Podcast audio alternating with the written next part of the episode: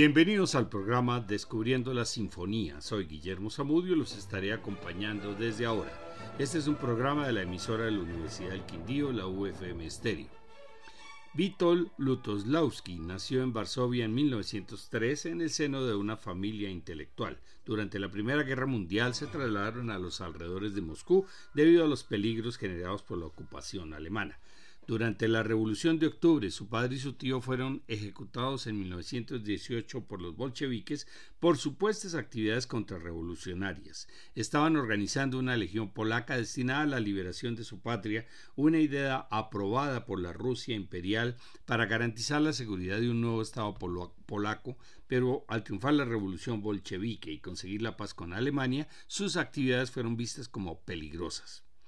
En 1919, Vítor regresa a Varsovia y estudia violín. En 1924 comienza sus estudios superiores y continúa con estudios de piano. La audición de la tercera sinfonía de Simanowski le produce una gran impresión y decide dedicarse a la composición. Desde 1927 tiene clases de composición y estudia matemáticas en la Universidad de Varsovia. Ingresa al conservatorio cuyo director es Simanowski, donde estudia entre 1932 y 37. En 1933 deja las matemáticas y se dedica solo a la música, especialmente al piano y a la composición. Al comienzo de la Segunda Guerra Mundial fue movilizado a Cracovia a una unidad de radio y fue hecho prisionero por los alemanes, pero logró evadirse cuando era trasladado al campo de prisioneros y regresó caminando a Varsovia. Allí pasó los años de la guerra tocando piano en cafés conciertos donde se concentraba la vida musical. Lutosławski dejó Varsovia junto con su madre momentos antes de la caída de la ciudad en 1944 y solo pudo salvar algunas partituras. El resto de su música se perdió durante la destrucción de Varsovia. Después del Tratado de Paz polaco-soviético, regresó a las ruinas de Varsovia. Al terminar la guerra en 1945, Polonia cayó en poder de los soviéticos, quienes no respetaron al gobierno polaco formado en el exilio, constituyéndose en gobierno provisional bajo la dirección del Partido Obrero Unificado Polaco, naciendo la República Popular de Polonia. Las reformas políticas tomaron el modelo soviético y en el, en el, campo cultural se adoptaron los principios del realismo socialista dictadas por Stalin. Para los compositores reformistas como Lutosławski fue muy difícil continuar la línea de desarrollo que habían iniciado con sus primeras composiciones. La Sinfonía número 1 tiene un largo periodo de gestación, pues la comenzó en 1941 y terminó el primer movimiento tres años después. Terminada la guerra, retomó el manuscrito y la terminó en 1947. La escucharemos en la segunda parte del programa. La obra fue bien recibida por la crítica, pero meses más tarde el compositor fue denunciado por la Unión de Compositores Polacos que lo acusó de formalismo, opuesto al realismo socialista que seguía las directrices de Moscú.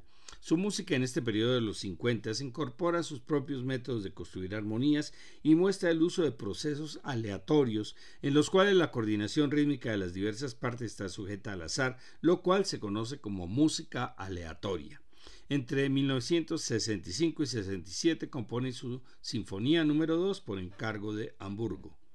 La Sinfonía número 3 fue comenzada en 1972, termina el primer movimiento, pero luego la destruye.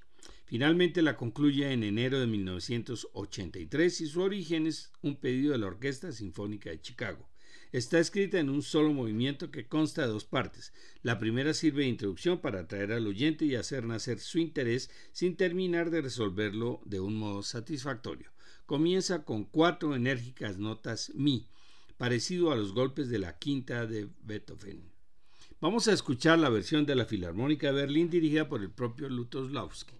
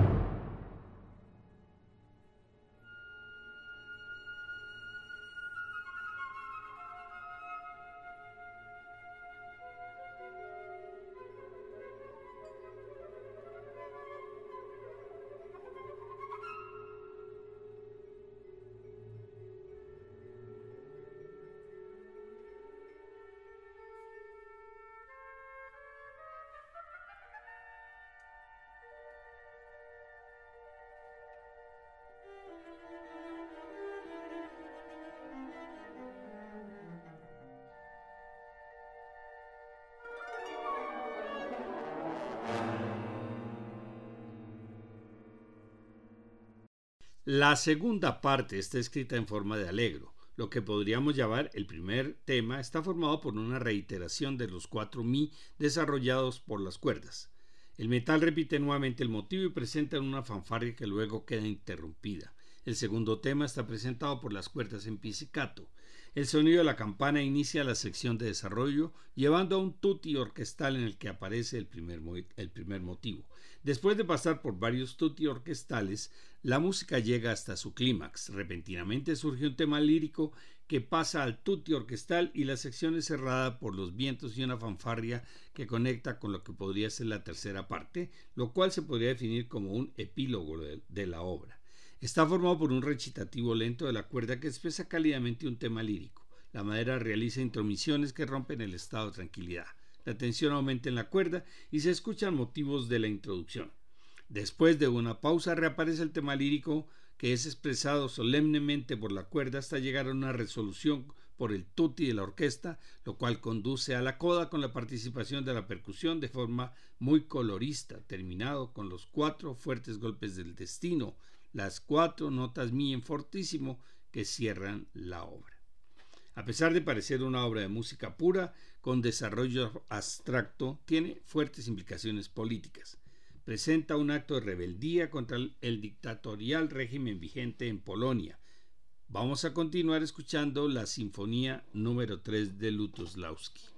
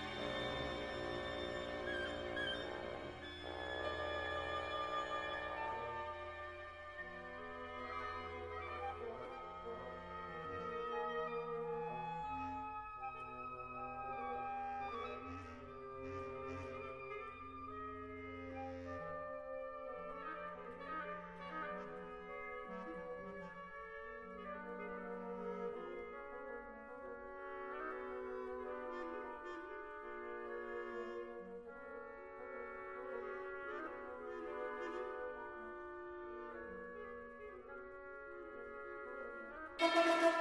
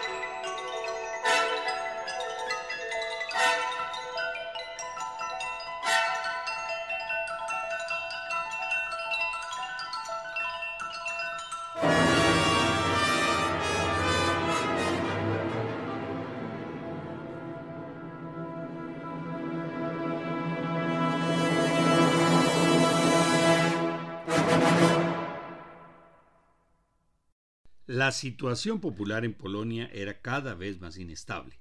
En 1978, el polaco Karol Wojtyla es elegido papa como Juan Pablo II, lo cual colocaba en un lugar internacionalmente destacado a un polaco. En 1980 se crea el influyente grupo sindical Solidaridad, o dirigido por Lech Walesa. En agosto el Partido Unificado de los Obreros Polacos es el único legal en el país lo acepta como sindicato independiente después de una gran oleada de huelgas. En 1981 se produce un golpe de Estado que declara ilegal la solidaridad. Lutoslawski se involucra en la situación política de estos años, lo cual se prolongaría hasta 1988. El compositor muere en 1994. Krzysztof Penderecki nació en Devica en 1933 y murió en Cracovia en 2020. Fue un compositor y director de orquesta polaco conocido por su estilo compositivo reconocible en sus obras atonales, algunas de ellas utilizadas para famosas películas. Estudió en la Academia de Música de Cracovia y después de graduarse en 1958 tomó un puesto de enseñanza en la, en la academia. Sus primeras obras muestran la influencia de Stravinsky, Weber y Pierre. La pieza que atrajo la atención internacional hacia él fue El treno a las víctimas de Hiroshima, escrita para 52 instrumentos de cuerda frotada, en la cual hace uso de técnicas instrumentales extendidas como tocar del lado erróneo del puente o tocar con el talón del arco. Su obra sinfónica forma una especie de biografía musical donde se reflejan sus cambios estéticos desde el atonalismo de su primera sinfonía, pasando al clasicismo de la segunda y siguiendo después marcando su camino en las siguientes como una recapitulación de sus experiencias acumuladas en cada periodo. La Sinfonía número 1 fue escrita en 1973 como resultado de un pedido efectuado por la empresa industrial inglesa Perkins Engines y se estrenó en el mes de julio, interpretada por la Orquesta Sinfónica de Londres dirigida por el propio compositor. Está dividida en cuatro partes que se interpretan sin interrupción. Arch 1, Dynamis 1, Dynamis 2 y Arch 2. Esta sinfonía proporciona un ejemplo de lo que los soviéticos entendían como música formalista, una sinfonía que posee la estructura clásica en sus movimientos, en la repetición de sus temas, pero todo ello expresado en un idioma diferente, atonal, difícil de ser comprendido por el pueblo y sin que existan referencias para que pueda identificarse con ideas concretas. Esta abstracción casi inhumana era lo que detestaban los soviéticos. Vamos a escuchar el Arch 1 que comienza con figuras en la percusión que, que se habían entendido como ruidos de máquinas. La versión es de la Orquesta Sinfónica Juvenil Polaca dirigida por Penderecki.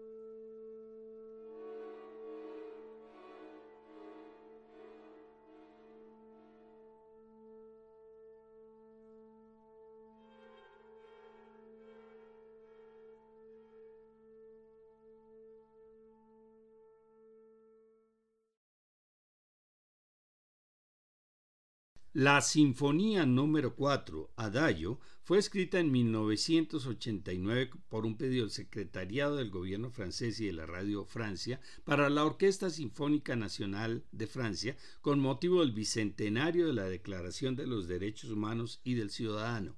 Se estrenó en París en noviembre y dirigida por Lorin Maazel. Vamos a escuchar el segundo movimiento, Più Animato, consistente en un pasaje fugado de las cuerdas que va aumentando su intensidad, acompañado por los comentarios de la madera. La cuerda marca un ritmo repetido al estilo de Bruckner, tomando la música un carácter marcial. Después de llegar a un clímax con los metales, la música se va disipando progresivamente hasta unirse al, siguiente movimiento. Los otros movimientos son primero adagio, tercero tempo 1, cuarto allegro y el último tempo 2. Escuchemos a la Orquesta Filarmónica de Cracovia dirigida por Wojciech Sepiel en la Sinfonía número 4 de Penderecki.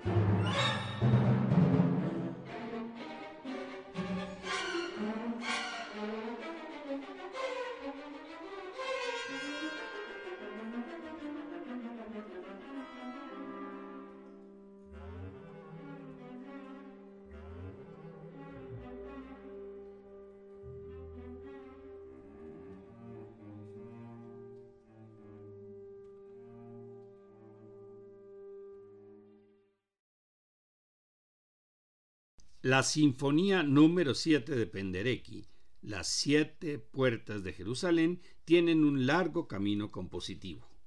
En 1974 el compositor realiza un viaje a Jerusalén en un momento tenso entre árabes y judíos. La Tierra Santa lo impresiona como ferviente católico. Realiza nuevos viajes y en 1987 recibe un premio de música de una fundación israelita. En 1995 recibe el pedido de una obra conmemorativa del tercer milenio de la toma de la ciudad según la historia sagrada. Primero pensó en componer un oratorio con este título, pues según la tradición judía la puerta de oro, la octava, está cerrada y no se abrirá hasta la llegada del Mesías. Se estrenó en Jerusalén en enero de 1997 interpretada por dos orquestas, la Orquesta Sinfónica de Jerusalén y la Orquesta Sinfónica de la Radio de Baviera, tres coros y solistas vocales dirigidos por Lorin Maasel y en marzo se presentó en Varsovia. La obra está escrita para seis voces, dos sopranos, contralto, tenor, bajo y narrador. Los textos cantados en latín pertenecen al Antiguo Testamento, empleando salmos y partes de los libros de los profetas Isaías, Jeremías, Ezequiel y Daniel. El número 7 fascinó a Penderecki. Su séptima sinfonía comprende siete movimientos como las siete puertas y la obra termina con siete potentes acordes. Vamos a escuchar el primer movimiento, Magnus Dominus et laudabilis nimis. Grande es el Señor y digno de toda alabanza, que pertenece al Salmo 48. Después de unos acordes del metal acompañados por la percusión, el coro canta las dos primeras estrofas del salmo en forma de himno solemne, como una poderosa súplica. Los solistas vocales interpretan las tres primeras estrofas del salmo 96. Un interludio orquestal precede a un recitativo para soprano repetido en contrapunto por el tenor y el bajo. El coro repite con fuerza el primer salmo aumentado con su último verso.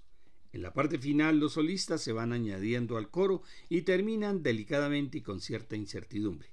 Vamos a escuchar a la Orquesta Sinfónica y Coros de la Academia de Música de Cracovia con la soprano Ana Stolicic y la contralto María Lenar, el tenor Pavel Fundamen y el bajo Leszek Solarski.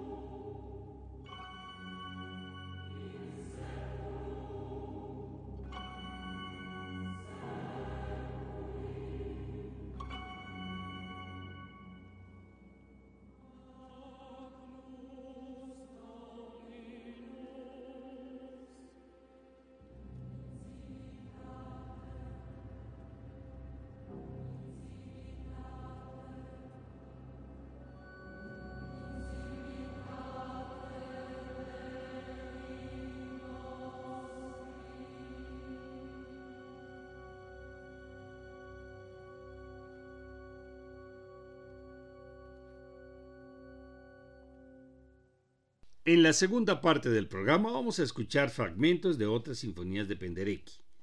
La Sinfonía número 2, Navidad, con la Orquesta Filarmónica de Cracovia dirigida por Wojciech Sepiel. El adagio de la Sinfonía número 3 y fragmentos de la Sinfonía número 5, coreana, con la Orquesta Sinfónica Juvenil Polaca dirigida por Penderecki. Para terminar el programa escucharemos la Sinfonía número 1 de Lutoslawski con la Orquesta Sinfónica de la Radio Nacional Polaca dirigida por Anthony Witt.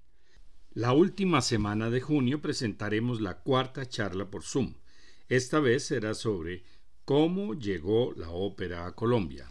El martes 27 de 6 de la tarde a 8 de la noche y el jueves 29 de las 10 de la mañana a las 12 del mediodía. Les esperamos. Para mayor información, visitar la página descubriendolamusica.co. Este programa está dedicado a mi nieto Julián, quien vive en Varsovia hace tres años. Gracias por su audiencia, buenas noches y felices sueños.